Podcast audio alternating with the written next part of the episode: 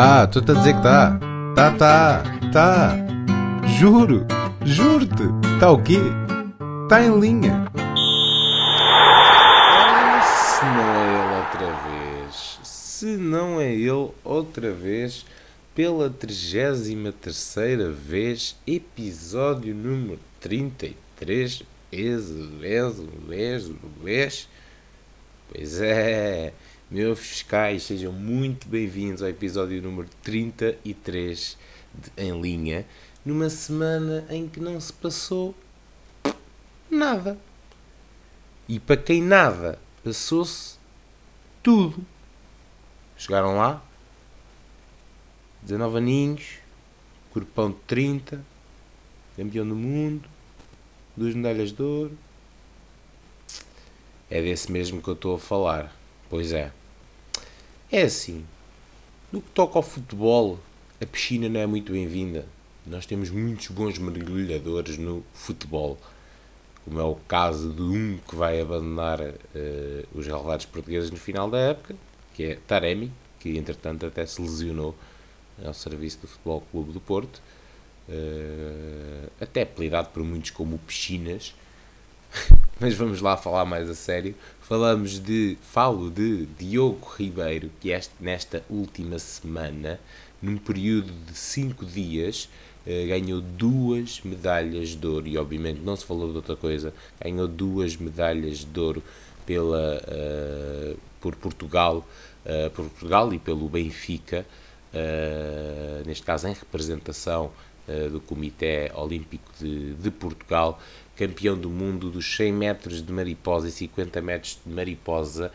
Não começo isto por acaso aqui, mas sim primeiramente para dar esses grandes parabéns ao Diogo Ribeiro, que, fez um feito inédito para o país e demonstra mais uma vez que o nosso país não é só futebol, Uh, e é muito mais do que isso, e que vamos a Paris este ano, vamos à França uh, com muitas possibilidades de sacar lá muitas medalhas nos Jogos Olímpicos e pode ser um verão em grande, a começar com o Euro uh, 2024 e a culminar com esses Jogos Olímpicos, onde já levamos Pedro Pichardo, onde já levamos então aqui agora também Diogo Ribeiro, onde já levamos também Fernando Pimenta, Portanto, eu creio que vai ser um verão risonho, risonho para Portugal. Diogo Ribeiro, o campeão do nada. Mentira, campeão da, da natação. Uh, e shout aí para o miúdo que é mesmo, é mesmo straight, é um miúdo com sangue frio, 19 anos, e ali a assumir, a assumir como se não fosse nada estas vitórias com uma frieza e ao mesmo tempo com uma qualidade ímpar como nunca se viu antes em Portugal. Nunca Portugal tinha chegado tão longe na natação. Começar assim. Foi semana de nada, não foi bem assim. Tivemos os nossos debates políticos, continuam os debates políticos que terminam exatamente hoje, eh, na segunda-feira, essas eleições que vão haver no dia 10 de março e vocês eh, não sei como é que estão de, de, de, de votos na vossa cabeça, se já têm o vosso eleito para quem irá assumir as rédeas do nosso país, mas espero que não votem como Euromilhões, não é? Uh, se bem que os debates às vezes uh, impingem, impingem-nos não, passam-nos um bocado essa vontade de fazer, do tipo, ah, fechem os olhos e tentar não acertar em nenhum quadrado, não é? Eu sei, uh, eu estou-vos a sentir, eu estou-vos a sentir, até porque eu estou assim também muito à nora no que toca, no que toca a isso. Uh, esta semana, libertando-me aqui um bocadinho de debates, também ficou, ficou marcada por um momento bastante engraçado de, hum, em que em que Cristiano uh, Ronaldo, uh, no, que já agora uh, marcou o primeiro gol de 2024 e está há 22 anos consecutivos a marcar golos nesses anos civis todos, mas isto não é novidade sequer. Uh, mas foi, foi engraçado porque entrou em campo com o Al Nasser, alinharam-se os, os 11 jogadores titulares, mas era também a altura de homenagear os campeões de sub-13 do Al Nasser, aos quais um dos quais é Cristiano Ronaldo Júnior, filho de Cristiano Ronaldo, entraram em campo para cumprimentar a equipa para serem parabenizados pelos adeptos. E eis que Cristianinho deu ali a voltinha por entre os colegas de equipa e não foi cumprimentar ao pai. Não foi cumprimentar o pai. O pai, Cristiano Ronaldo, o maior. Uh, até que Cristiano Ronaldo se vira e diz: Oh, anda cá dar um beijinho ao pai. Portanto, meus amigos, humildade é bonito. Tu podes ter o que tu tiveres, podes ter ganho o que tu já tiveste, mas pai e filho, ou mãe e filho, essa porra não escolhe monetizações, não escolhe prémios, não escolhe hierarquias. O Cristianinho, quando chegou a casa, de certeza, de certeza que levou na tarraqueta e o pai tirou-lhe o cartão de crédito para ele comprar, para ele comprar skins no Fortnite. Isso foi certinho, mas foi um momento engraçado. Mais engraçado ainda foi depois os, os, os órgãos de comunicação a tentarem fazer ganda. Estão a ver quando esticam uma, uma pastilha. Uma pastilha elástica não. Aquela fita elástica e esperam que ela parta, tá? Estão a ver? É, são tipo os órgãos de comunicação ou as revistas cor-de-rosa a tentar exprimir o máximo sumo de algo que é tipo simplesmente uma cena super normal entre entre uma, uma desavença. Nem é uma desavença, é um, um comentário entre pai e filho, mas tudo se tenta vender em torno do Ronaldo, é impressionante. Mas, mas foi engraçado, foi engraçado dada a simplicidade do momento, como se de repente pareciam duas pessoas normais e não só o pai mais conhecido do mundo e o filho mais conhecido do mundo. Vá, exageros à parte, mas vocês perceberam. Mas foi, mas foi engraçado. Cristininho, espero que a tua orelha esquerda não esteja muito quente e siga caminho, siga caminho. Siga caminho e vamos até à jornada 22, Ronda 22, que termina hoje, deve estar a terminar entretanto, uh, com esse Moreirense Sporting, o Sporting estava a ganhar, ainda agora estava a ver no telefone, o Sporting estava a ganhar, também sem surpresas, Uh, e o Sporting que depois deste jogo que encerra a jornada 22 ainda fica a faltar com, com um jogo em falta neste caso, Sporting com 21 jogos realizados até ao momento. A jornada 22 começou em Famalicão, com o Famalicão Rio Ave, o... começou na sexta-feira, o Famalicão venceu por 2-1, voltando a vencer em casa 3 meses depois. Foram dois golos de cabeça do venezuelano Cádiz, que é o melhor marcador do Famalicão no campeonato, tem 8 golos no campeonato. O Rio Ave até entrou a vencer aos 15 por penalti da Aziz, que já tinha marcado no jogo anterior, dois jogos seguidos a marcar, e aos 90, Adrian, Adrian Silva, sim, nome bastante conhecido, somente, por exemplo, campeão europeu, voltou ao futebol português quase seis anos depois, aqui ao serviço do Rio Ave, e infeliz falhou o penalti do empate uh, aos 90 mais um nesse seu regresso, um regresso uh, um regresso amargo, uh, infeliz, mas as coisas vão decorrer melhor ao Adrián, mas teve aqui nos seus pés o, o gol do empate, que seria bastante importante para as contas da manutenção do Rio Ave na, no campeonato. Adrián então aqui a regressar com, com um regresso amargo, mas, mas acontece, acontece.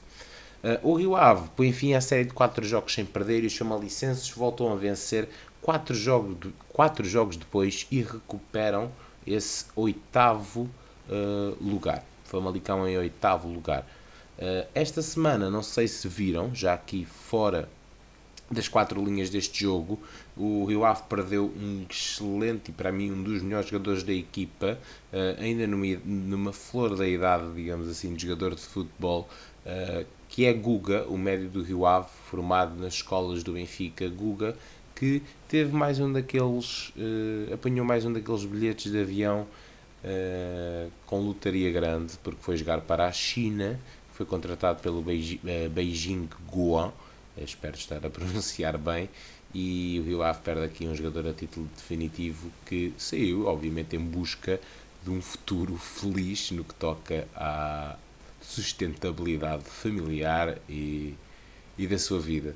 e tomou esta decisão. E, creio que o Guga ainda pode ter muitas cartas. Aliás, é um jogador com muitas cartas, com bastante talento. Vamos ver se ainda volta à Europa, mas é sem dúvida uma notícia triste para o futebol uh, aqui da primeira, da primeira Liga e, e, creio que eu para o Rio Ave, porque era um jogador titular da equipa de, de Luís Freire.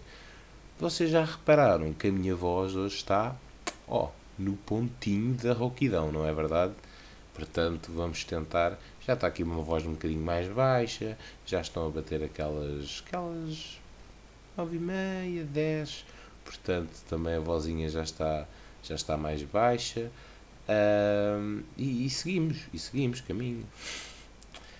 Maltinha, tivemos então uh, no sábado, a iniciar sábado, uma, uma vitória que já não se via há muito foi a vitória dos Chaves, uma vitória dos Chaves no campeonato por 2-1 eh, diante do Boa Vista. Os flavienses venceram os achadrezados por 2-1 e voltam às vitórias 10 jogos depois, com um gol prematuro de Rafael Guzo e um golaço de Héctor Hernandes, que é o homem-gol do, do Chaves, que marcou ali um, uma bicicletinha, uma, uma ciclete, pronto, não é uma bicicleta, é uma ciclete eh, mas foi um grande gol de Héctor Hernández, o espanhol, que selaram a vitória da equipa de Chaves. Bruno Lourenço ainda empatou a partida, ainda fez um igual para o Boa Vista, mas não foi suficiente, o jogo chegou a estar empatado a um igual. A partida ficou marcada pela expulsão de Carraça, uh, lateral direito do, do Chaves, aquele jogador que chegou aí para o Porto, mas nem sequer teve minutos pelo Porto. Chegou, teve, chegou um jogo, acho que nem chegou a jogar um jogo pelo Porto, sinceramente. Uh, o defesa flaviense, aos 58 minutos, foi expulso. Uh, para além do insólito, eu diria até dos 5 amarelos que houve para o Desportivo das Chaves em menos de 10 minutos na primeira parte, foi, foi uma distribuição absurda. Uh, estava o jogo empatado na altura. O Chaves selou essa vitória já em inferioridade numérica. Portanto, houve aqui mesmo uma garra enorme num jogo que era uma final para Moreno. Moreno próprio disse que era um jogo importantíssimo. Uh, o Chaves que assim consegue voltar a fugir à última posição do campeonato e depois eh, também da, da derrota do Vizela contra o Benfica no, no último domingo e não perde em casa há três jogos o, o, o Desportivo das Chaves, o que para, para ascensão à tabela não são indicadores assim tão maus quanto isso. O Chaves aqui claramente em recuperação. O Boa Vista perde, é 11 e uh, foi mais uma equipa, uh, acho que já são 5, a chegarem aos 40 golos sofridos na Liga. Portanto, o Boa Vista também aqui eh, com muitas instabilidades. O Boa Vista que foi aliciado pelo Casa Pia esta semana, aliciaram o treinador Petit a ir para o Casa Pia, mas o Petit rejeitou essa proposta da equipa de Lisboa, pretendendo ficar no Boa Vista eh, e o Boa Vista e o Casa Pia teve que se sustentar com o treinador adjunto, mas também já lá vamos falar sobre isso. No sábado, uma das surpresas da jornada, na minha opinião, no que toca ao resultado, tivemos um Portimonense 1, Vitória de Guimarães 1, esse empate em Portimão entre Portimonense e Vitória, uh, se na última jornada os vimaranenses sentiram que perderam dois pontos, esta jornada foi o seu adversário a senti-lo, eu diria, na minha opinião, Portimonense, uh, o Portimonense, apesar de não ter começado melhor a partida, aliás, foi mesmo Guimarães começou bem melhor a partida e muito fugaz. O Portimonense cresceu depois desse gol sofrido e foi muito mais Portimonense até do que uh, do, que, do que Guimarães. O filme do jogo mostra-nos mesmo o Portimonense com mais oportunidades, mais remates e mais posse de bola no total do jogo. O Vitória fez-se sentir bem das ausências de Jota Silva e Tomás Andel, dois dos melhores jogadores da equipa de fora por castigo e lesão, respectivamente, e o Borekovic, uh, o croata, também ficou de fora por castigo, depois daquela entrada dura sobre o Florentino no último jogo. Portanto, é a sentirem-se muito das faltas de Jota, que para mim é o melhor jogador do Guimarães, e Tomás Andel, uh, jogadores uh, preponderantes na, equação de Álvaro Pacheco. Era como eu falava, apesar dessa entrada forte e dominadora do conjunto do Álvaro Pacheco, com um gol fácil de André Silva aos 20 minutos, já teve que encostar. O jogador brasileiro que marca há 4 jogos seguidos voltou a marcar, chegou aos 10 no campeonato. Uh, o Guimarães tinha essa vantagem confortável, pelo menos parecia, mas o Portimonense cresceu muito depois do gol sofrido e hum, de facto a solução para o grupo de Paulo Sérgio estava no banco, Algarvio, e foi também Guga, não o do Rio Ave, mas o do Portimonense, que Uh, aos 20 anos, estreia-se a marcar aqui pelo Portimonense, estava há 5 minutos em campo e cabeceou para o golo aos 79 minutos, já muito perto do final da partida. O Vitória volta a perder vantagem, uh, é ganha na última jornada sobre o Braga, depois daquela derrota pesada do Braga sobre o Sporting e o Guimarães a conseguir pontuar adiante do Benfica. O Portimonense, apesar do empate, soma um ponto importante nas contas da, da manutenção, porque agora tudo começa a contar. Qualquer gotinha de ponto é importantíssima. Faltam 12, faltam 12 jornadas e já não é assim tão pouco. Ainda, ainda ontem isto começou. Ainda ontem isto começou. Vamos ao Porto Estrela da Amadora e era um jogo e era um jogo que hum, em que, em que o Porto tinha aqui que se redimir, mais do que redimir, esclarecer, em vésperas até de jogo da Champions League, Porto joga na quarta-feira diante do, do Arsenal, não é? Como todos sabemos, todos acompanhamos os jogos da Champions League, quem está aqui a ouvir, acho que não falha, acho que não falha. Um e foi uma semana foi uma semana jeitosa no que toca a surpresas na Champions League e também na Liga Europa e também na Liga Europa mas já lá vamos o Porto recebeu em casa o Estrela da Amadora o Porto que tinha vencido já pela margem mínima na Reboleira na última volta depois de uma ressaca pesada dessa derrota com o Arouca uh, nessa noite de Carnaval o Porto voltou às vitórias na Liga com competência e finalmente sem sofrimento Golos de Galeno e João Mário, que inverteram entre si o papel de assistências para gol. João Mário assistiu Galeno, Galeno assistiu João Mário. Uh, dou destaque à estreia de Otávio na defesa, uh, no eixo defensivo com, com, em dupla com Pepe. Uh, Otávio que se estreou e estreou-se a titular. E Zaidu também foi titular face aos castigos de Fábio Cardoso e Vendel. Acontece aqui o seguinte, uma lesão grave de Zaidu, uh, sofreu uma ruptura total do ligamento cruzado interior do joelho esquerdo e é grave e vai estar fora até o final da época e é uma baixa de Conceição. Saiu que já não era titular há algum tempo, a ser aqui titular, sacrificou sacrificou-se, mas sofreu uma entrada dura uh, e, e, grave. Uh, Sérgio Conceição já confirmou que vai estar de fora até ao final da, da época. Aqui uma baixa uh, uma baixa importante, baixa importante, não é assim, baixa importante, baixa grave para Sérgio Conceição, sem dúvida alguma.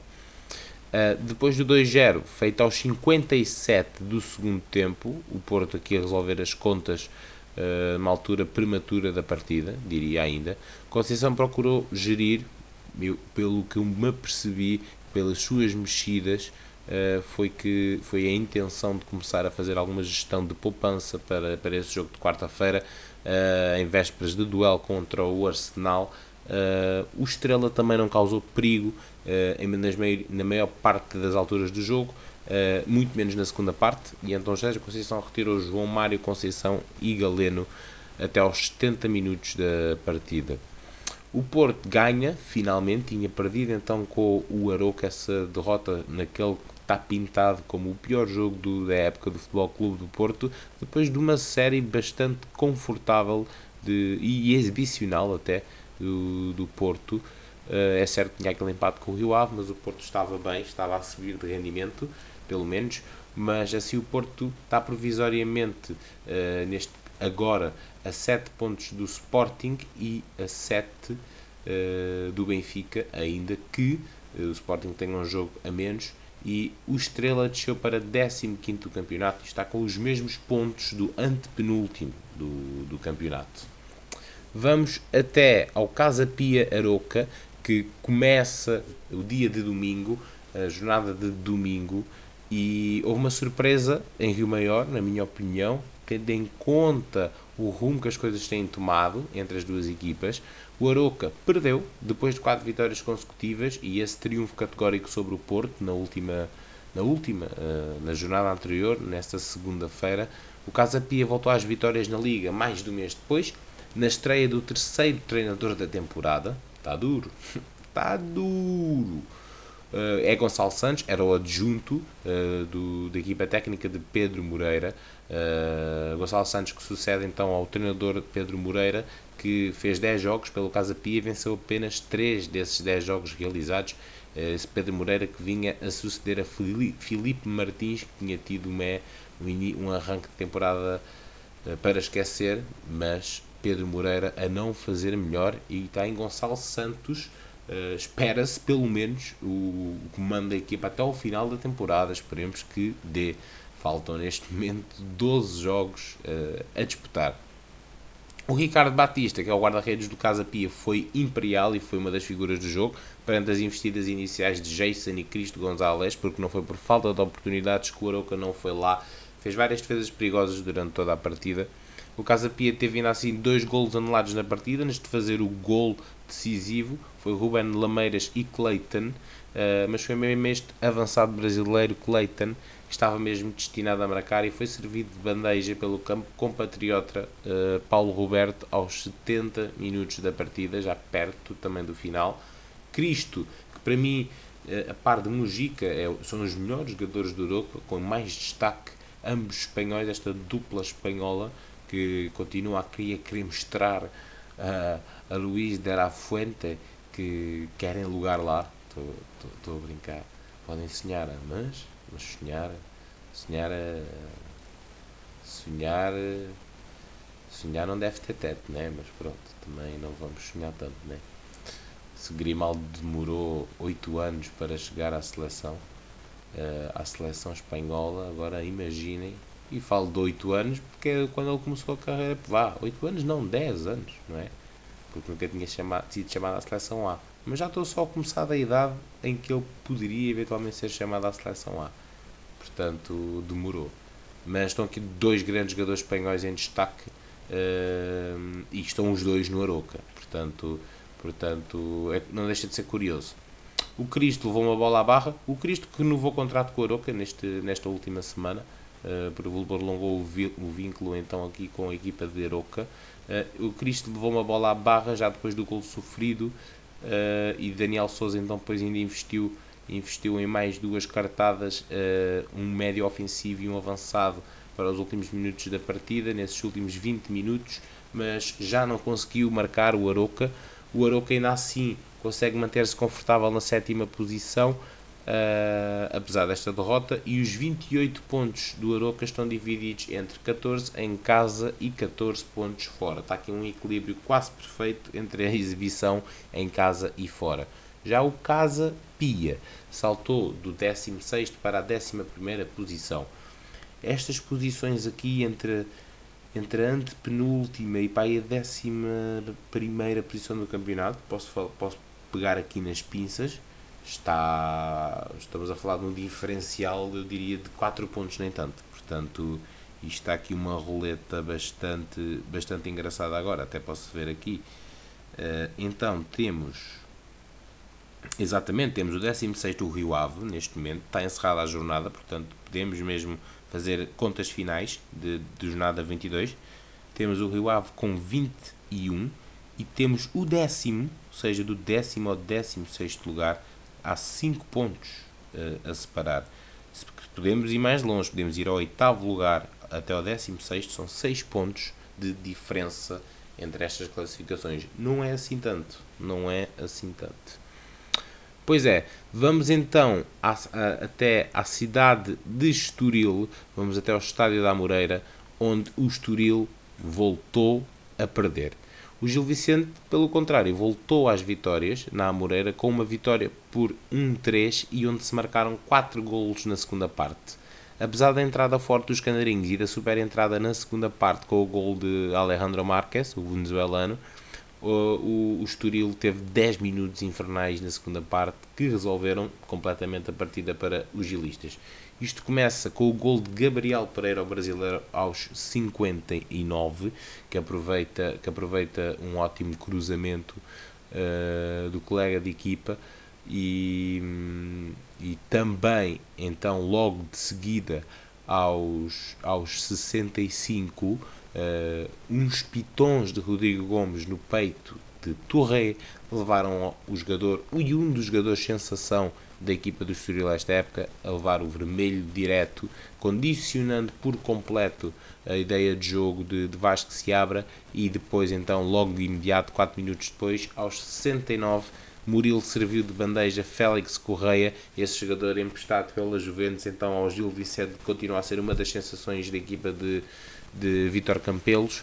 Uh, e então aqui o, o cheque mata ser desmontado mesmo por Rodrigo Gomes e com a sua expulsão, eh, ainda que Gil Vicente tivesse por cima no jogo, e só contribuiu para que para que o Gil Vicente conseguisse dar a volta à partida. Já no período dos descontos, o iraniano Alipur fez então o 3-1, incontestavelmente a vitória é justa para o Gil Vicente. A equipa de Barcelos volta a vencer 4 jogos depois e o Estoril perde pela segunda vez seguida e ainda só ganhou uma vez este ano civil, tirando essa vitória com o Benfica, mas que foi já na marca de, de grandes penalidades para a taça da Liga. Vamos viajar então até ao Estádio da Luz, onde já tinha havido um jogo para a Liga Europa na quinta-feira. Curtinho, período de quinta a domingo, estamos a falar nem de 3 dias de, de descanso, não é? O Benfica tinha jogado às 8 e, e no domingo jogou às 6 sei lá, aquele golinho, golinho d'água. Estamos bem, estamos bem. Estamos bem. Estamos em Paulo Gonzo mode. Paulo Gonzo. estamos bem, estamos bem. Uh, Benfica 6, Vizela 1. Pois é, Benfica 6, Vizela 1. Depois de uma quinta-feira em que em que houve muito sabor amargo, até houve um miúdo, não sei se vocês viram a entrevista do, do miúdo aos jornalistas da CM, o, o miúdo que, opá, sem papas na língua, ali a, ali a descascar o Schmidt, a dizer que o Schmidt devia estar a sonhar no banco de suplentes uh, e que e que não mexe na equipe e tudo mais. Esses, esses putos hoje em dia, man, já têm um paleio tão novos. Puto tinha para aí 9 ou 10 anos. Mas pronto lá está. Os putos ouvem os treinadores de bancada e depois querem ser treinadores de bancada também. Não, mas foi engraçado, foi engraçado. Mas vamos ver se Benfica 6, Vizela 1. Na antevisão de partida ao encontro, houve um silêncio que até ainda hoje não se fez justificar muito bem, eh, que foi a ausência de Roger Schmidt da conferência de imprensa da antevisão ao Benfica Vizela. Pois é, Ainda ninguém conseguiu explicar essa bem, mas também já vou tentar esmiuçar um bocadinho este assunto. No entanto, depois desse silêncio, houve profundas mudanças no 11 encarnado para esta jornada. É verdade. E até vos posso dar aqui um recorde, só em ausência de titularidade. 501 dias depois e 70 jogos depois, Orsens, sei se conhecem, não foi titular no Benfica. 501 dias depois. 70 jogos depois, se calhar para ser mais preciso. E como eu já disse, já, yeah, é verdade. Uh, tudo isto, obviamente, uma poupança. Benfica ia defrontar a equipa hum, com menos argumentos deste campeonato, sem dúvida alguma. Uh, e estamos a falar de seis mudanças do 11, do 11 titular. Foi o jogo de Tankstead, foi o jogo de Tiago Gouveia, foi o jogo de Tomás Araújo, foi o jogo de Neres, foi o jogo de Bá, foi o jogo Morato, foram esses novos titulares no 11. Uh, eh, o Schmidt a pensar aqui claramente no jogo de quinta-feira em Toulouse, depois da vitória magra uh, em casa e Benfica a viajar até, até Toulouse na quinta-feira. Naquela que não deixou de ser uma tarde de luxo e de uma resposta divisional grande das Águias, relativamente ao que se passou ao meio da semana, isso aconteceu apenas durante o primeiro tempo. Sim, o Benfica fez um bis de golos e assistências de Neres, Uh, com golos de Otamendi, Rafa Silva, que chegou aos 10 golos e 10 assistências, Tiago Gouveia também marcou. Uh, todos estes jogadores temperaram aquilo que foi uma salada de golos e conexão absurda, diria, diante de um apático e último lugar do campeonato, Vizela. Uh, víamos, víamos com antónimos completamente acentuados entre as duas equipas dentro, dentro do campo. no entanto, o segundo tempo que trouxe logo Di Maria a render Rafa. Rafa tinha feito o, os seus trabalhos de casa e Schmidt então a, a rendê-lo por Di Maria. Uh, podia não ter colocado, mas Schmidt entendeu que queria pôr logo o Di Maria em campo e Di Maria quer jogar, é um facto. Mas quanto mais tempo se fizer descansar o Di Maria nesta altura de, da época, eu acho que melhor é. E se havia jogo para o Di Maria ficar os 90 minutos sentado, teria sido ontem. Mas fica aqui a nota, Roger, fica aqui a nota. Uh, numa partida que já estava mais que resolvida, era os 5-0, uh, uh, podia-se mexer em muito, mas podia-se dar descanso aos habituais titulares, mas houve um Benfica demasiado relaxado nessa segunda parte com o resultado. O exemplo disso foi mesmo o único gol do Vizela, que apareceu aos 48 minutos, depois de um erro tremendo de, de um erro tremendo de Trubin, que Essend aproveitou, Essend que é o homem gol do, do Vizela, já tinha marcado no último jogo. Uh, o, guarda-redes ucraniano ainda se redimiu do erro e defendeu um penalti do homem gol do Vizela, que, que já tinha marcado uh, minutos antes. Uh, é sendo que chegou mesmo aos 11 golos no campeonato, no Estádio da Luz, marcou o 11 gol do campeonato, mas a grande defesa de Trubin não foi um penalti mal batido, foi mesmo uma enorme defesa de Trubin. É o primeiro guarda-redes da história do Benfica a defender três penaltis numa época, não deixa de ser curioso.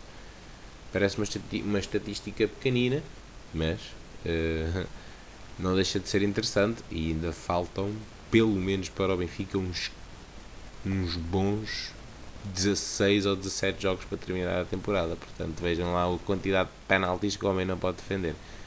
Boa estatística. O Marcos Leonardo ainda entrou para marcar o último gol do Benfica na, na segunda parte, fez então esse 6-1 a passe de Neres, que foi o homem do jogo sem dúvida, que fez um grande, grande jogo.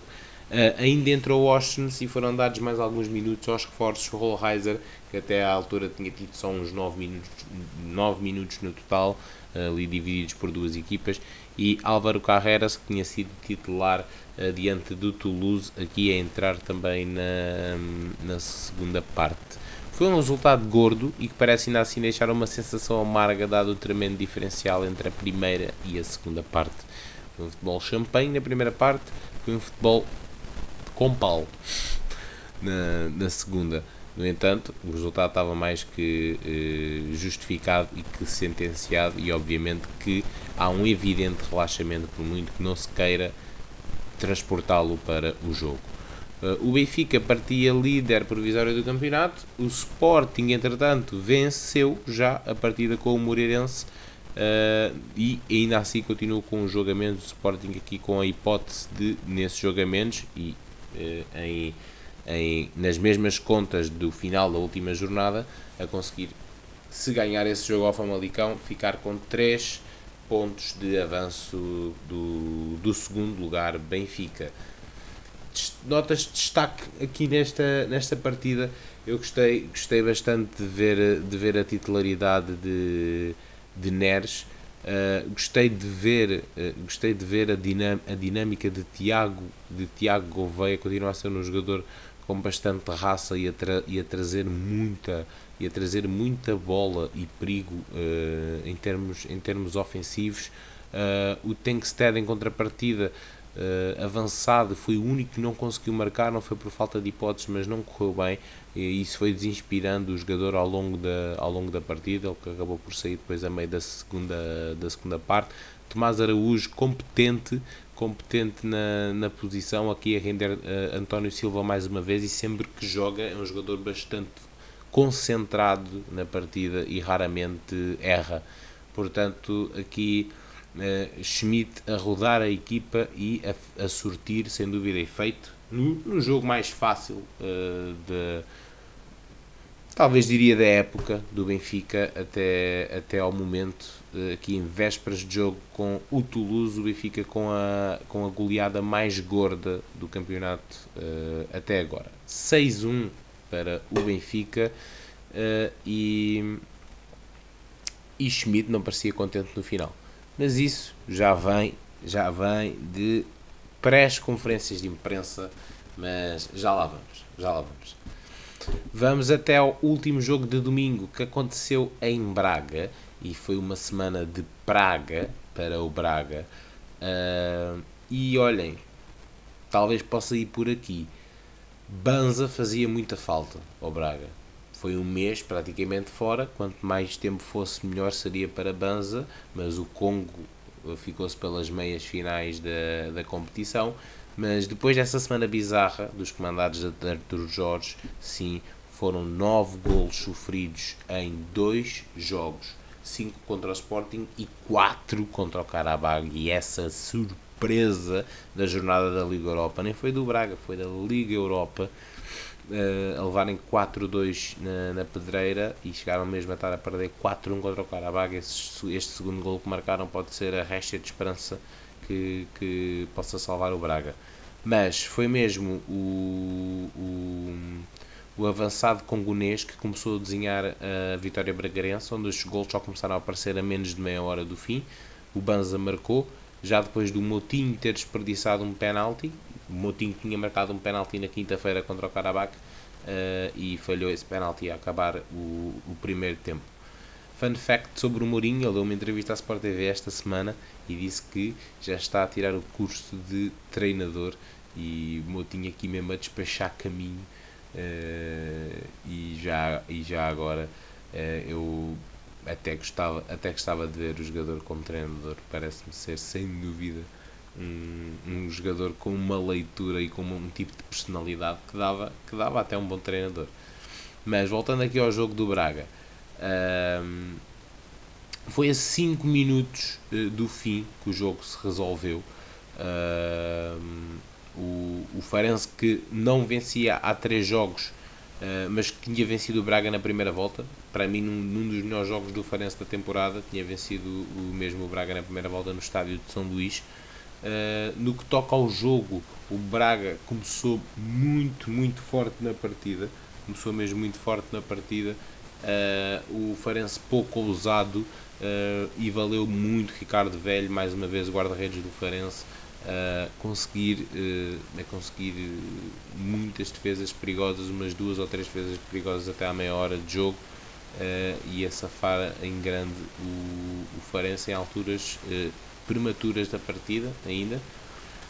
O Bellumi, uh, entrado há menos de 10 minutos, já na segunda parte, recebeu um cruzamento de Rafael Barbosa, também recém-entrado na partida, e o, e o Farense empatou contra a corrente do jogo depois desse gol de, de Banza do Braga, mas estava no banco o herói improvável da partida e foi a estreia também a marcar. Chernedur, emprestado pelo Paris Saint-Germain, ex-jogador do Benfica, foi mesmo à lei da bomba, que fez um grande gol numa recarga, mas com um grande balásio para dentro da baliza de Ricardo Velho e garantiu então essa vitória importantíssima e, essa, e esse pontapé na mini crise de Braga uh, para os bracarenses antes desse mata-mata em Baku, Azerbaijão, na próxima quinta-feira. E o Braga vai ter uma viagem longa até lá. Portanto, vamos ver. Vamos ver o que é que pode salvar aqui o, o Braga na próxima quinta-feira. O, o Moreirense Sporting terminou 2-0 para o Sporting com, com golos de, uh, de Pote e creio que de Nuno Santos. Uh, foi, o jogo que escapou desta jornada aqui no podcast. Uh, foi Morita e Pedro Gonçalves, Morita e Pedro Gonçalves a marcar nos gols do, do Sporting na primeira parte. Uh, eu creio que Pedro Gonçalves alcançou aqui o, o, um feito muito bacano que foi. Eu vi aqui qualquer coisa ainda há bocado que foi o dos 25 das 25 participações em gols, ou seja, somando gols e assistências, ele já fez 25 nas últimas quatro épocas, ou seja, desde que está no Sporting. Isso é uma consistência, isso é de uma consistência bastante boa. Ou seja, somando gols e assistências nas últimas quatro épocas do Pote, temos pelo menos 25 contribuições. E that is good. That is good ainda vamos uh, a meio da época, podemos dizer assim. Sporting for longe na Liga Europa e ao que tudo aponta, vai mesmo acontecer porque está está duro. Está duro está duro e está favorável e quem, quem mais para estar favorável do que Victor Gyökeres, que esta semana foi eleito jogador do mês da Liga Portugal, só assim pela quarta vez consecutiva. Vocês estão a perceber o que é, que é isso? Foi eleito em janeiro, foi eleito em dezembro, foi eleito em novembro, foi eleito em outubro, só não foi eleito em agosto e em setembro. Tipo, ridículo, ridículo. Jóqueres uh, com as malas já pré-feitas, ainda a faltarem 4 uh, meses para terminar a temporada. Portanto, Sporting, aproveitem bem Jóqueres. Acho que Jóqueres já tem um cântico. Acho que Jóqueres já tem um cântico dos adeptos. Aliás, já tinha, mas acho que agora foi atualizado. Portanto, é daqueles jogadores que não foi e já, já está a deixar saudades. Jokeres que marcou a meio da semana também uh, contra, contra o Young Boys e está aqui perto de chegar aos 30 gols na temporada. Hoje não marcou, mas certamente vai, vai marcar na quinta-feira. Another day in the office. Não sei como é que isso se diz em sueco, mas mais do mesmo. Victor Jokeres em grande destaque no Sporting. Pois é, Deixem-me só aqui pegar novamente, eu disse que ia pegar nisto, uh, no, no, na ausência do Roger Schmidt na conferência de imprensa da divisão ao Benfica. O Benfica veio justificar isso com a proximidade de jogos, que não tinha passado mais de um dia e meio da conferência uh, entre de, de, Roger Schmidt uh, de Roger Schmidt uh, bah, de Roger Schmidt de, de brancas, brancas, brancas, da, da, conferência de imprensa do pós-jogo com o Toulouse e da, de, e da antevisão ao jogo do Benfica Vizela. E o Benfica justificou assim. O que aqui me faz torcer um bocadinho o nariz é que saiu uma publicação, saiu não, houve uma publicação do Luizão uh, no, no, Instagram e é jogador do Benfica, dispensa apresentações, que, que publicou um, uma imagem onde, onde ilustra basicamente a diferença entre um chefe e um líder. E vemos basicamente uma imagem que parece quase uma pintura rupestre de, desenhada na parede, em que vemos um cartoon de um chefe a apontar para tipo escravos uh, a empurrarem tipo cenas, tipo basicamente o chefe a mandar fazer e depois o líder a ajudar a carregar. E depois o Luizão complementa com uma descrição a dizer uh, os benfiquistas, vocês sabem qual é o único foco, é com o Vizela e o resto não interessa, mas era assim qualquer. Portanto, não sei bem o que é que se passou aqui. O que é certo é que hum, esta justificação não me serve de todo, de todo. Mas pronto, essas, estas ausências nas conferências já não são novidade, já Sérgio Conceição não teve aí para aí um mês e meio quase sem fazer conferências de imprensa né, ali na altura da Supertaça e do início do campeonato, eu lembro-me bem, acho que começou a primeira jornada, o Porto começou o campeonato sem conferência de imprensa para o campeonato, acho que foi isso, foi, não me lembro contra, contra quem foi, mas tenho quase certeza, foi ali depois do jogo da Supertaça que o Benfica ganhou, até pelo menos à segunda ou terceira jornada.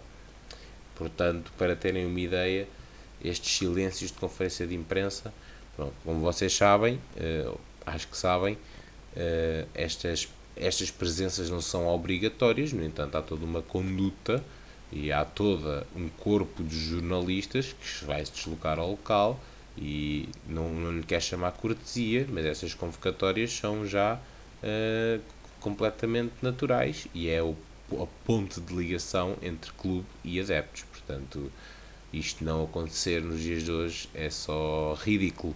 Portanto, esta ausência de Schmidt não, uh, a, a, não ser justificada, bem como a de Conceição.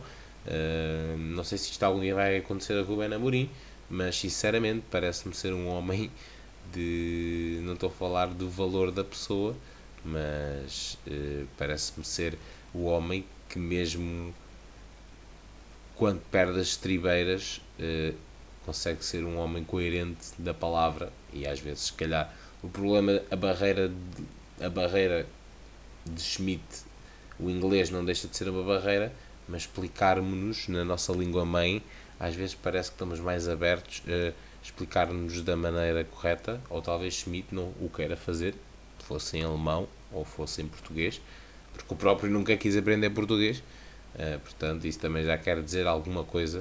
Uh, mas pronto, estes assuntos também não têm que ser para aqui chamados.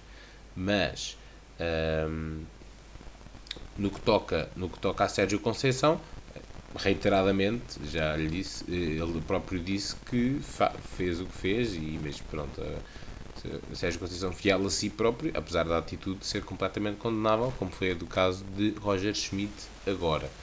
Uh, e era como eu estava a dizer, essas presenças não são obrigatórias, mas é praticamente como se fossem, porque não faz sentido o treinador não fazer a antevisão, que seja pré, seja pós uh, partida disputada. Portanto, vai haver aqui, não sei se vai haver aqui muito, muito zoom zoom sobre isto. Houve nesta antevisão, porque é raro acontecer, mas estamos a entrar numa, numa fase da época em que é jogos de 3 em 3 dias e isto é non-stop e amanhã já está a falar de outra, de outra coisa e, e, é o que é, e é o que é. No entanto, não deixa de, se, de salientar na mesma época, treino, não vejo treinadores de outras equipas a fazer isto, não me lembro, sinceramente, e estes exemplos que vêm de cima a não serem os melhores. Tanto falo de Benfica como falo de, do Porto. Mas é assim, não é verdade? Eu aqui, eu aqui a zelar pela, pelos bons valores do futebol, hein? sou o profeta, o profeta da palavra. Tudo se resolve a falar, não é a omitir, não é verdade? Maltinha, aqui em rescaldo uh, de, de Liga Europa. Foi semana de Liga Europa. Muito rápido, uh, muito rápido falar deste balanço e como também já falei aqui nas entrelinhas, Sporting, Benfica e Braga voltaram a, voltaram a disputar competições uh, para a Liga Europa. O Sporting já tinha disputado o ano passado, o Benfica já não disputava desde 2021, onde uh, atualmente desse, dessa mesma seleção que alinhou na Liga Europa uh, só constam ainda Otamendi e Rafa, Benfica já não tem mais nenhum jogador, pelo menos no 11 inicial, uh, e Braga aqui a voltar também à, à Liga Europa, uh, onde, já tinha, onde já tinha participado no, no último ano. Uh, no Sporting, no Sporting, no Sporting, Jóqueres e Gonçalo Inácio garantiram uma próxima quinta-feira mais tranquila em Alvalade. O Sporting venceu por 3-1 e está então com essa vantagem para a partida em Alvalade. O Sporting que beneficiou também de uma expulsão da equipa do Young Boys e que deixou cimentar o resultado muito mais tranquilamente. Foi gols de Jóqueres, Gonçalo Inácio e também um autogolo uh, da equipa suíça.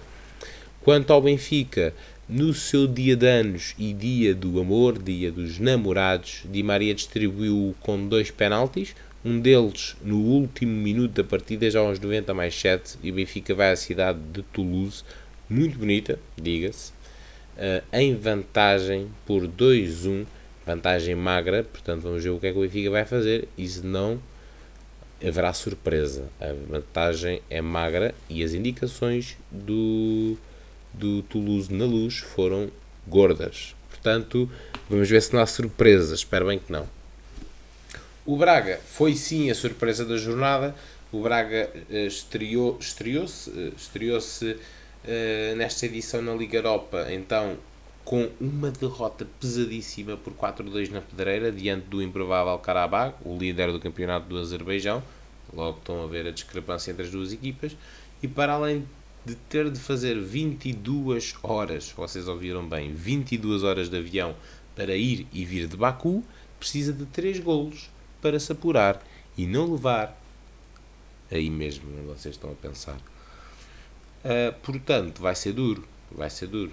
O Braga não, não estava à espera disto, não estava à espera disto. Uma coisa é levar 4-2 de lá, mas olha, mais vale levar 4-2 na primeira mão do que na segunda, Uh, mas foi um Braga, foi um Braga que, que foi completamente surpreendido e um Braga completamente uh, sem discernimento em casa e a ser surpreendido.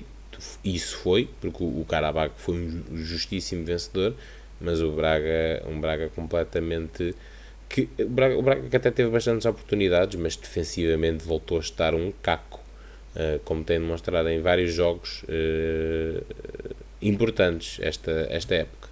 Portanto, Sporting Benfica partem em vantagem para a segunda mão, Braga parte em desvantagem.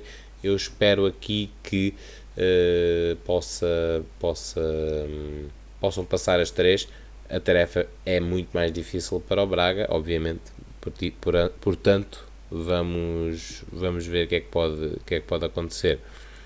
Uh, dos restantes jogos, dou, dou destaque aqui primeiro também ao Milan, o Milan que ganhou 3-0 e destaque para o grande gol de Rafael Leão. O Rafael Leão marcou um golão, recebe uma bola, recebe uma bola que eu já não lembro de quem é que é, não sei se não é do Loftus Cheek, uh, do Milan, que marcou dois golos, uh, joga para trás e o, o Rafael Leão quase que bate um penalti de paradinha, a puxar o pé de trás em, com a bola em andamento e a metê-la mesmo no canto da baliza. Foi eleito o gol da jornada da, da semana. E, e aqui em destaque o Rafael Leão, que parece que nesta altura da época volta a acordar. E a gente quer que o Rafael Leão acorde porque vem aí meses muito importantes, quer para quer, quer, eh, quer para o Milan, quer para a seleção nacional. Pois é, no que toca à Liga dos Campeões, tivemos um City que até, que até tremeu um bocado na Dinamarca, mas conseguiu vencer o, o Copenhaga, com Bernardo em destaque, Bernardo a marcar golo uh, em Copenhaga, com a, vitória, com a vitória do City por 3-1. O Real Madrid viu no gênio de Brahim Dias, uh, nos pés de Brahim Dias, essa vitória magra, mas vitória diante uh, diante do Leipzig, o, Real Madrid que vai jogar agora daqui a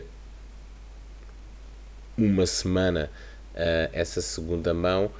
E tivemos a grande surpresa, essa grande surpresa sim, foi na quarta-feira e nessa a equipa, a equipa, o gigante da Europa em em caminhos muito apertados neste momento, que é o Bayern Munique, que foi a Itália perder diante uh, da Lazio uh, por 1-0 um e o Bayern está irreconhecível e os jogadores não dizem o contrário. Já Thomas Müller e Goretzka se vieram manifestar de maneira muito forte sobre o momento atual da equipa uh, e não está fácil. Depois também destaque para o Paris Real Sociedade. O Paris vendeu, vendeu Vendeu, na verdade vendeu. E também já lá vamos. na verdade vendeu. Uh, venceu incontestavelmente em casa, mas já com golos só na segunda parte, com golos de Kylian Mbappé, quem mais, e também uh, do jovem francês Bradley Barcola. Pois é, eh, então, nesta jornada de terça e quarta-feira de Champions League, jogos aqui em destaque, vou, vou, vou falar, vou falá-los todos, porque são efetivamente poucos. Temos um Inter Atlético de Madrid, um Inter, na minha opinião, a partir claramente em vantagem para esta eliminatória. Uh, temos um PSV Dortmund, o momento de forma do PSV é incrível, tem apenas uh, duas derrotas nos últimos 20 jogos oficiais uh, e temos um Dortmund que apesar de jogar fora uh, parece que, que parte em vantagem. Na quarta-feira e obviamente para nós portugueses jogo da jornada Porto-Arsenal, Arsenal está perigosíssimo, o Arsenal amassou o Burnley no último fim de semana e já tinha amassado o West Ham na outra jornada e tem 11 golos marcados nos últimos dois jogos. É perigoso e zero golos sofridos, diga-se de passagem. O jogo da jornada de calendário e de cartaz é mesmo o Nápoles-Barcelona que vai acontecer também na quarta-feira e que reúne o pior Nápoles da, da temporada que despediu o seu mais recente treinador e o, e o e o e o Nápoles eu não sei eu ia dizer terceiro treinador que eles vão trocar mas eu acho que eles já vão para o quarto treinador. O, o mais recente o mais recente treinador do Nápoles foi despedido agora na sequência do empate do Nápoles eh, contra o Génova neste último fim de semana exatamente e foi mesmo e foi mesmo despedido o, o, atual, o atual treinador, o ex-treinador do, do Nápoles, que era o Mazzari, uh, e então aqui o Nápoles novamente sem treinador, a receber um Barcelona que, apesar dos apesares, uh, conseguiu vencer uh, neste último domingo por 2-1 com dois gols de Lewandowski a voltar a marcar. E então aqui o jogo de cartaz, pelo menos mais chunante desta jornada da Liga dos Campeões. Pois é. Então, da linha para lá, da linha para lá, tenho, tenho aqui a, a apontar este fim de semana desportivo, uh, dar destaque aqui a dois, três pontos, pelo menos no que toca aqui uh, à Premier League, que houve aqui jogos importantes e com portugueses em destaque, no bom e no mau sentido. Uh, temos então o destaque principal, que é o empate do City em casa uh, com o Chelsea. E mesmo com um jogo a menos, já não depende só de si para o primeiro lugar. O City volta-se a pôr nesta condição. O City recebeu o Chelsea, que é décimo do, da Premier League, mas fez possivelmente o jogo da temporada contra o, o, contra o Manchester City. O City que já só marcou numa altura muito final da, da partida e, e aqui a voltar a deslizar. Uh, Rubem Dias foi titular, Bernardo já entrou numa altura final da partida e foi mesmo ele que teve o condão da partida uh, e que fez e que trouxe outro, outro ritmo ao jogo da equipa de Pep Guardiola.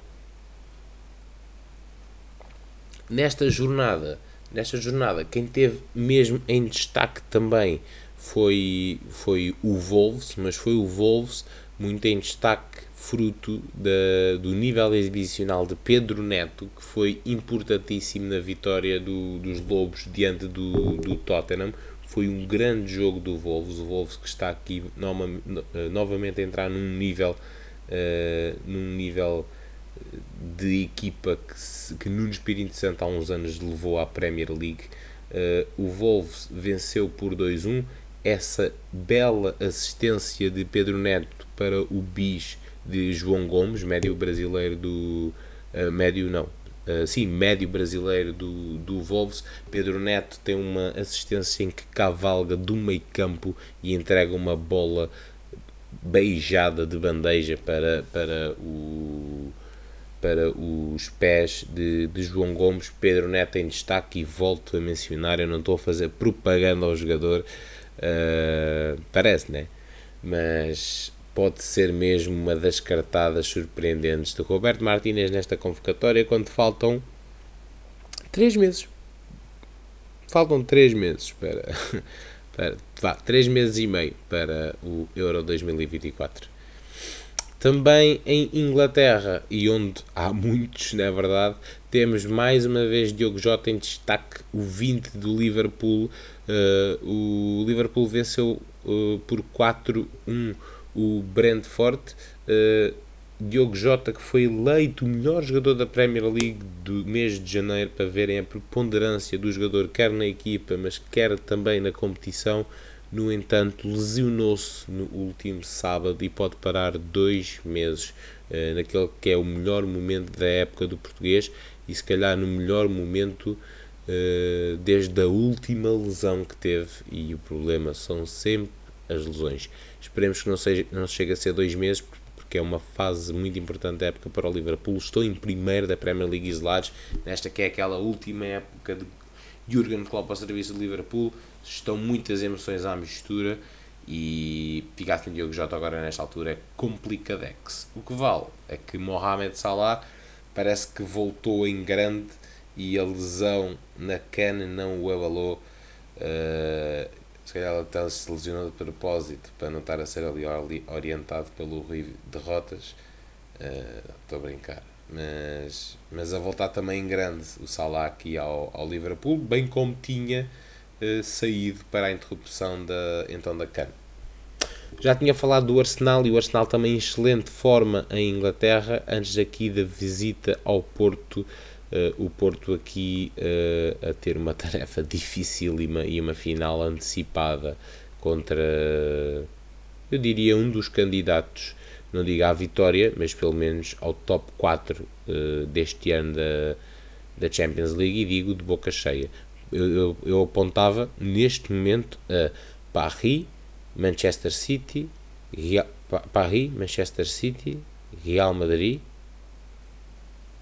Paris, Manchester City, Real Madrid e Arsenal, quiçá.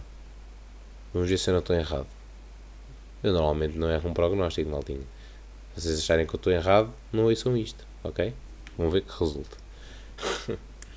pois é, vamos até a Alemanha, não sei como é que isto se diz em alemão, mas foi fabricado em Inglaterra. É a maldição de Kane. Uh, eu não lhe quero chamar maldição de Kane.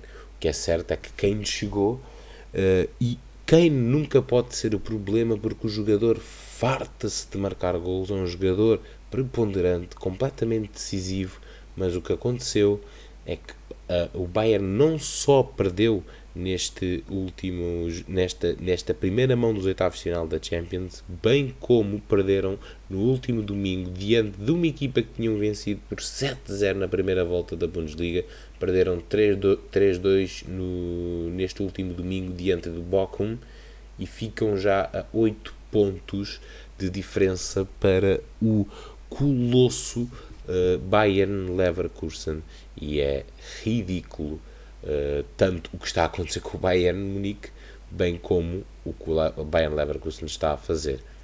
E agora olhamos aqui para o despedimento de Julian Nagelsmann, que em 84 jogos pelo Bayern perdeu 10 vezes. Tuchel, em 43 jogos, tem essas mesmas 10 derrotas. Perguntaram ao CEO do Bayern que é que ia acontecer a Thomas Tuchel e ele disse que ele ia continuar nas opções dos bávaros uh, para, o que, para o que der e vier. Portanto, vamos ver o que é que vai acontecer aqui. Nagelsmann deve estar a engelhar o nariz em casa, mas o que é certo é que para já não há notícias em contrário, mas falam da maldição de Kane, mas eu não sei, eu não sei se não embruxaram mesmo o jogador. Não sei, não. Mas é. Vamos ter novo campeão em Alemanha este ano. Meto aqui, meto aqui uma boa notinha em cima da minha secretária, digo já. Pois é, uh, dar aqui destaque. Já fui à Alemanha, já fui, uh, já fui à Alemanha, já fui à Inglaterra, agora vou à França só para dar um, um pequeno destaque uh, e uma boa notícia que é a de Nuno Mendes voltar a treinar sem limitações pela equipa de, de Luís Henrique. Nuno Mendes que volta passados, uh, eu creio que mais de 4 meses, e volta então a treinar sem limitações pela equipa uh, do Paris Saint-Germain. É uma excelente notícia, uma excelente fase da época e ainda tem aqui um bom tempo para ganhar ritmo para Vamos, Nuno Mendes, és um dos melhores na tua posição, portanto espero que ritmes bem o passo e, e ganhes ritmo para os meses que aí vêm. Pois é, agora we fly Emirates to Arábia Saudita e eu falo assim porque é um English mais ou menos similar to the George Jesus, mas primeiro dar os congratulations a him. Porquê?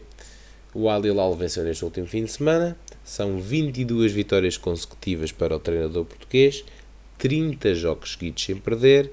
É verdade, o JJ Boss, o George Jesus, o Jorge Jesus, são 26 jogos consecutivos que estabelecem o recorde, uh, neste caso, de vitórias consecutivas. O Jorge já tem 30 jogos seguidos sem perder, mas faltam neste momento 5 para bater o recorde. Uh, esta semana houve um vídeo na página do JJ Boss, claramente vocês viram, em que ele diz nem o Ajax, pá, numa conversa com o Neymar, que tinha acabado de comer dois x cakes de morango e depois foi treinar, uh, a dizer ao Neymar, opa, oh, isto nem o Ajax fez, a gente se conseguir ganhar mais este número de jogos, vamos para o Guinness Book, vamos para o Guinness Book. E o Neymar, é sério, foi esse ano, foi esse ano. O Neymar me quer aquela cara. Ele estava meio que nervoso a falar com o Jorge Jesus. Ele deve estar a pensar do tipo, foda-se, esse velho, pai. Eu assinei contrato com o Alilal, mas não sabia que era mesmo, era mesmo esse Jorge Jesus que vinha para aqui. Não. Jorge Jesus não papa grupos. Claramente que o Neymar já deve ter visto aquelas declarações do Jorge Jesus sobre ele e a comparação com o Cristiano Ronaldo. O Neymar também não é burro. Mas é verdade, dar aqui próprios para Jorge Jesus, porque isto, seja onde for, é um recorde incrível. E se Jorge Jesus bater o recorde de vitórias como treinador, está aqui Jorge Jesus, mais uma vez, a deixar a sua marca. Portanto, JJ, bora lá, claramente a melhor equipa da Arábia e vai ser campeão, mas isso, isso, isso vale o que vale. Se bateres este recorde, JJ, ui, então aí é que aí é que a porca torce o rabo. Aí é que te vão chamar para ir treinar o AC Milan, tu até rejeitaste. Uh, vamos ver, vamos ver. Mas acredito perfeitamente que este acorde seja batido. E então, como está o Alilal, é muito provável que aconteça. Pois é, notícia da semana no que toca a mercado, que já fechou, eu sei que já fechou, mas há mercados que falam mais altos. Há mercados que falam mais alto. Um dia depois do Dia dos Namorados, acabou-se eventualmente o amor, ou assinou-se informalmente, assinou-se de boca o divórcio entre Mbappé e Paris Saint-Germain. Dia 15, Mbappé informou o Paris que ia abandonar o clube no final da época a custo zero. A custo zero. Estou a sentir, não sei, sentir a minha voz já a fracassar. Uh, informou que ia abandonar o Paris Saint-Germain a custo zero. No dia 19, no dia 19, uh, eh, hoje, portanto, Uh, a marca, o jornal A Marca, adiantou que o mesmo jogador já assinou pelo Real Madrid. Falam no contrato de 5 épocas. Isso aí não seria novidade para mim, porque a partir do momento em que o Mbappé assinar, vai ser por essas 5 épocas. Isso não é novidade para ninguém. 5 épocas, ou seja, até 2029, mas há quem diga mesmo, e estamos a falar da marca, uh, numa informação ainda não oficialmente confirmada por Fabrício Romano, Fabrício Romano já disse sim que o jogador tinha comunicado que ia basar do Paris, mas Fabrício Romano ainda não confirmou que, uh, pelo menos a esta hora que eu estou a gravar, que o jogador já tinha assinado pelo Real Madrid. Portanto, it's happening. E não se queda. Se va. Se va para Real Madrid.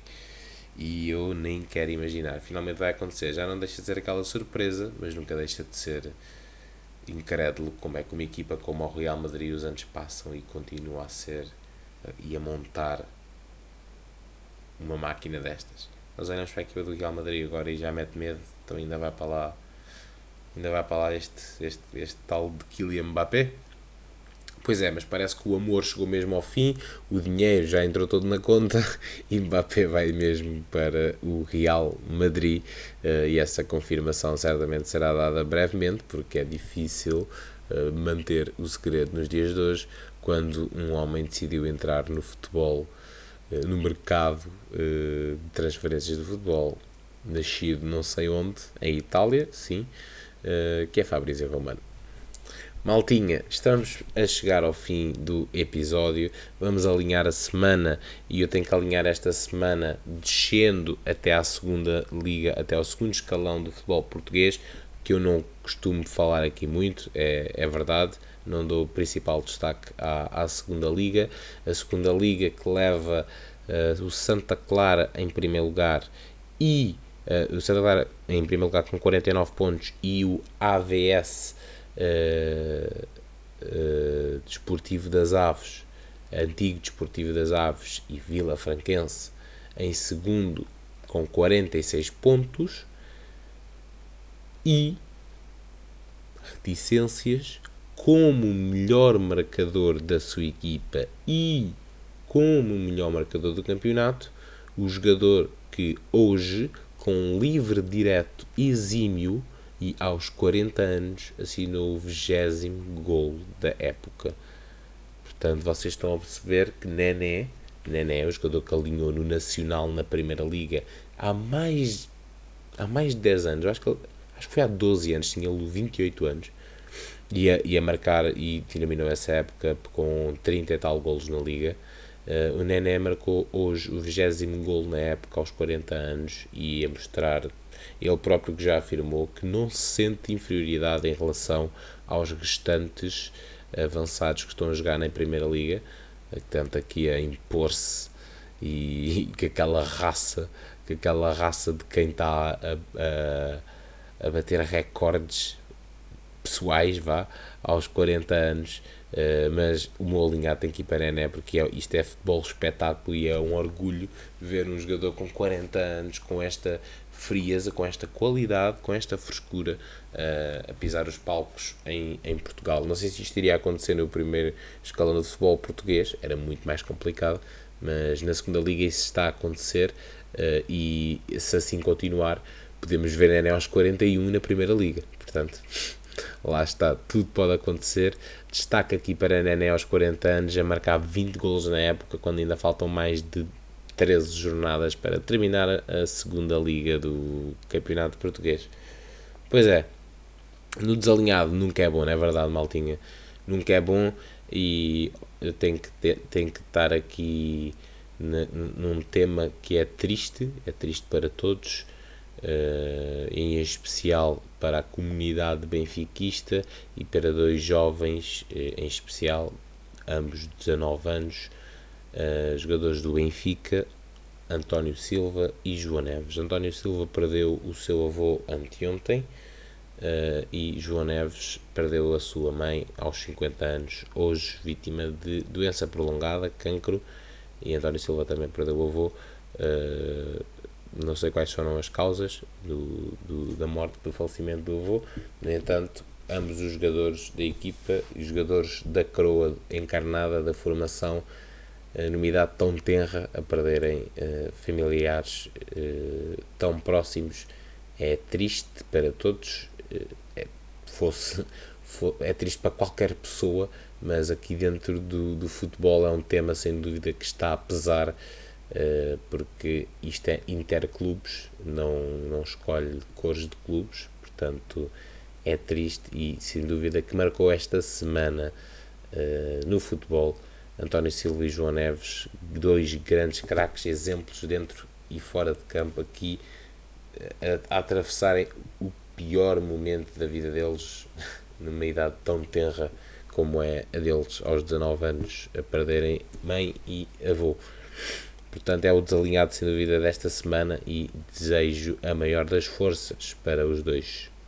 Pois é, 19, 19 uh, temos que pegar aqui ao dia 19 nos 19 golos uh, sofridos pela equipa do Sporting no campeonato. Não é a melhor defesa do campeonato, a melhor defesa do campeonato tem 15 golos sofridos, que é o Benfica, mas uh, tem que também apontar às 18 vitórias do Sporting no campeonato, faltando apenas também uma para essas 19. No entanto, o Sporting tem um jogo a menos talvez ou não, já, já devesse estar aqui nas 19, uh, 19 vitórias do campeonato.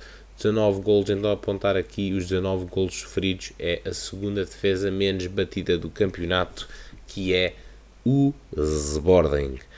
Pois é, maltinha, isto é assim, isto está a acabar.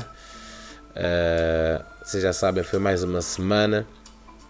33, e é assim que acabamos sempre com uma melodia. Parece que estamos no esta semana no Oceano Pacífico. É mais ou menos isso. A minha voz hoje esteve meio slow. É como o beat que fica slow, meio slow, meio rouca. Uh, e espero que continuem aí desse lado. Tento trazer eh, conteúdos de qualidade, não na puberdade não na adolescência, mas com muita experiência. Portanto, as palavras da semana são Neres, David Neres, semana dele, JJ, silêncio, a palavra silêncio, Mbappé e Nenê. Let's go. Ei, não sei quantos queres, mas não há tantos nem muitos como o Neres, David Neres. Parece que tem olhos fechados, mas já, deixa os jogadores com os pés trocados, pés trocados, dois golos, duas assistências na última jornada. Já entrou e não, não se passa nada. Jogador titular, já, yeah. querem-o no banco, querem-no comprar. Não sei, eu vou ser franco, eu meti-o a titular, mas o Neres tem que jogar, é instável, é inconsistente. Mas niggas, olham, abram bem a lente abram bem lento para o que tem a passar, porque o rendimento sim é que importa. E por falar em rendimento, já, JJ a bater aí quase um novo recorde para o Guinness Book, como diz ele, o tempo vai rendê-lo. E JJ aqui em destaque na Arábia, mas também num recorde vitorioso, props para ele, para Jorge. para Jorge e para Roger. Schmidt fez um silêncio e fez shift. Saltou a conferência, não percebe esses silêncios, porque que eles ficam assim. Esses silêncios não são inocentes. Esses silêncios deixam os adeptos não cientes da situação. Porque é que os treinadores fazem este tipo de ramadão nas conferências? Mas pronto, um gajo leva sempre com estas paciências, tenta interpretar, tenta não dar importância, mas sabem que isto não manda tipo uma urgência como uma ambulância, mas agora mesmo só em jeito de término de mercado. Mentira que o mercado já fechou ainda há bocado, mas sabem como é que é. Em Espanha está de pé, porque o Real já quer fechar o Mbappé. É mesmo assim, Mbappé, o goleador. Aos 25 com amor, vai se mudar para a Espanha finalmente. Já com dinheiro, para os Galácticos está contente. Sabem como é que é. Também acabarem é. Tem que dar os provos para o Nené. Nené, aos 40 anos ainda joga com 40 manos e marca mais gols que ele. Sabem bem, o brasileiro tem o futebol na pele e vocês sabem qual é a ideia, man. Pessoal, muito obrigado por estarem aí no 33 mais uma vez. Foi foi isto, man. Não há muito mais a dizer, maltinha. Obrigado por estarem desse lado e já sabem qual é a ideia. Let's go, meus fiscais. Até para a semana continuem desse lado e apitem, continuem a dar a back, dar o suporte e that's it. Love you all, my niggas, meus fiscais, fiquem bem.